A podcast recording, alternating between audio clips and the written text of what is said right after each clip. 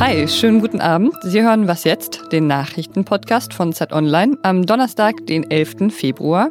Heute geht es im Nachmittagsupdate um Merkels Regierungserklärung und um die Volkskammer in Belarus.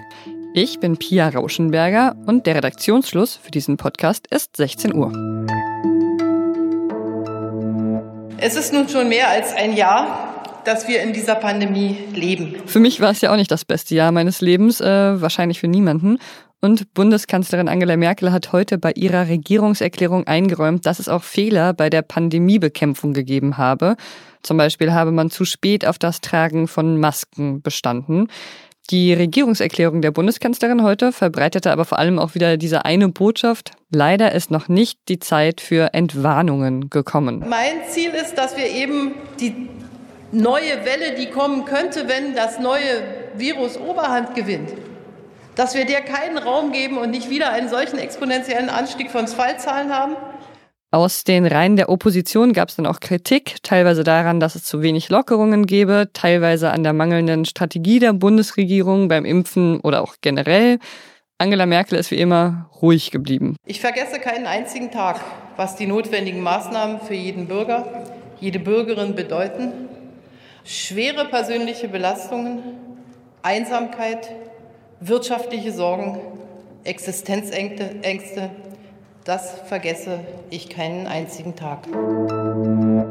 Seit einem halben Jahr schon gehen regelmäßig tausende Menschen in Belarus auf die Straße. Ziemlich viele sind schon inhaftiert worden. Aus den Gefängnissen gibt es brutale Berichte von Gewalt gegenüber den Protestierenden. Ja, die Proteste sind inzwischen nicht mehr so groß wie noch vor ein paar Monaten. Einige Oppositionelle haben auch schon das Land verlassen. Aber es gibt immer noch Menschen, die trotz der Unterdrückung auf die Straße gehen, regelmäßig. Heute hat der Machthaber Alexander Lukaschenka dann eine Volksversammlung einberufen. Das klingt ja jetzt erstmal so, als wollte er sich vielleicht den Demonstrierenden annähern. Unsere Russland-Korrespondentin Alice Botha weiß mehr darüber. Hallo Alice. Hallo Pia. Was ist das für eine Volksversammlung und was können sich die Belarussen davon versprechen? Ja, dieses Treffen ähm, das heute und morgen stattfindet, heißt Allbelarussische Volksversammlung. Und wie du sagst, klingt es so, als würde man da ins Gespräch kommen mit dem Volk, aber das ist ein Trugschluss. Es nehmen insgesamt etwa 2700 Teilnehmer und Teilnehmerinnen statt.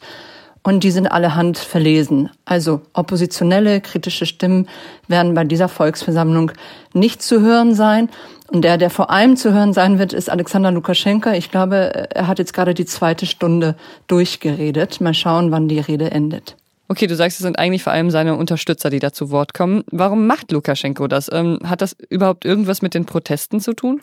Es hat ganz sicher etwas zu tun mit den Protesten. Er hat diese allbelarussische Volksversammlung im August angekündigt und das war eine dieser Ankündigungen, die im Prinzip so etwas wie ein Einlenken simulieren sollte.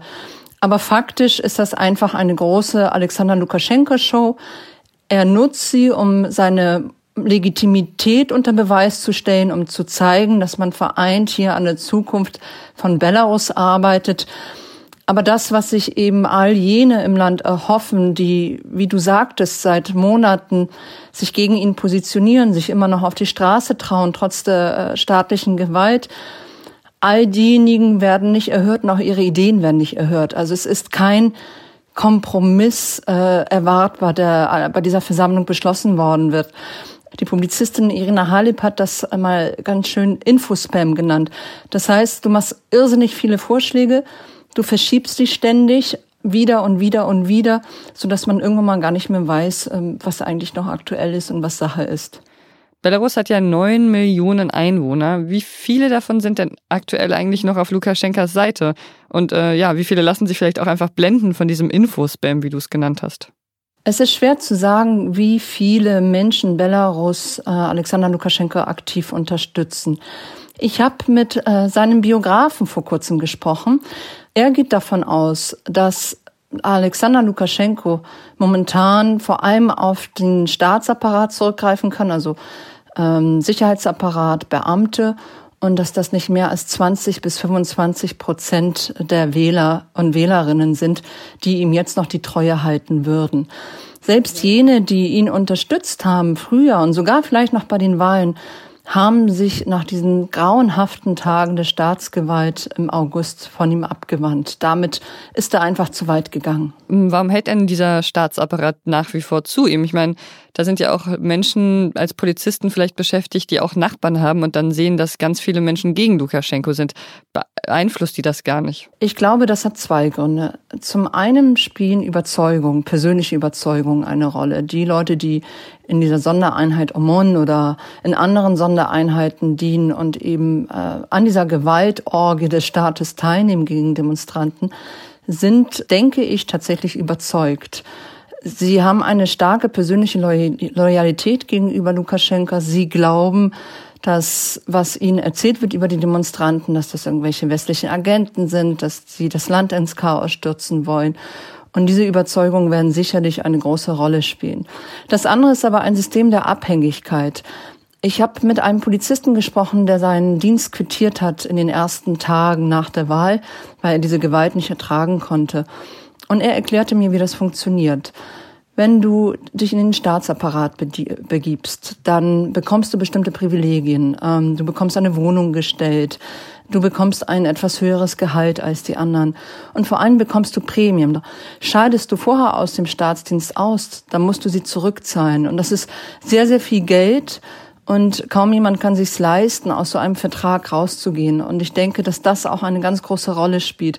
Die persönliche Abhängigkeit von diesem Machtsystem und von diesem Apparat, aus dem man sich nicht so leicht herauslösen kann. Und würdest du sagen, dieses System, was Lukaschenka da aufgebaut hat, das ist so gut ausgefeilt, dass es sich auch über die nächsten Monate hinweg noch halten wird?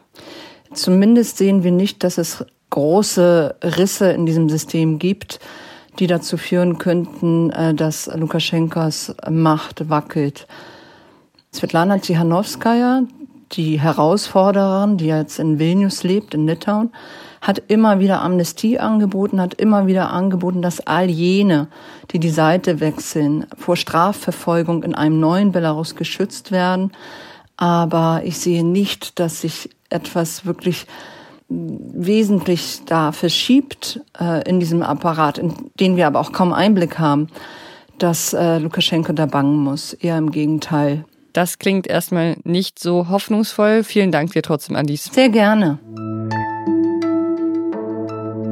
Was noch? Also eine kurze Trauersekunde für Karneval muss schon sein, finde ich weil der heute einfach mal nicht stattfindet. Ja, die einen bedauern es, die anderen sind eher erleichtert. Ich finde es schon schade, dass es dieses Jahr auf jeden Fall nicht möglich ist, zu sehen, wie eine betrunkene Waschmaschine einen betrunkenen Koalabären küsst.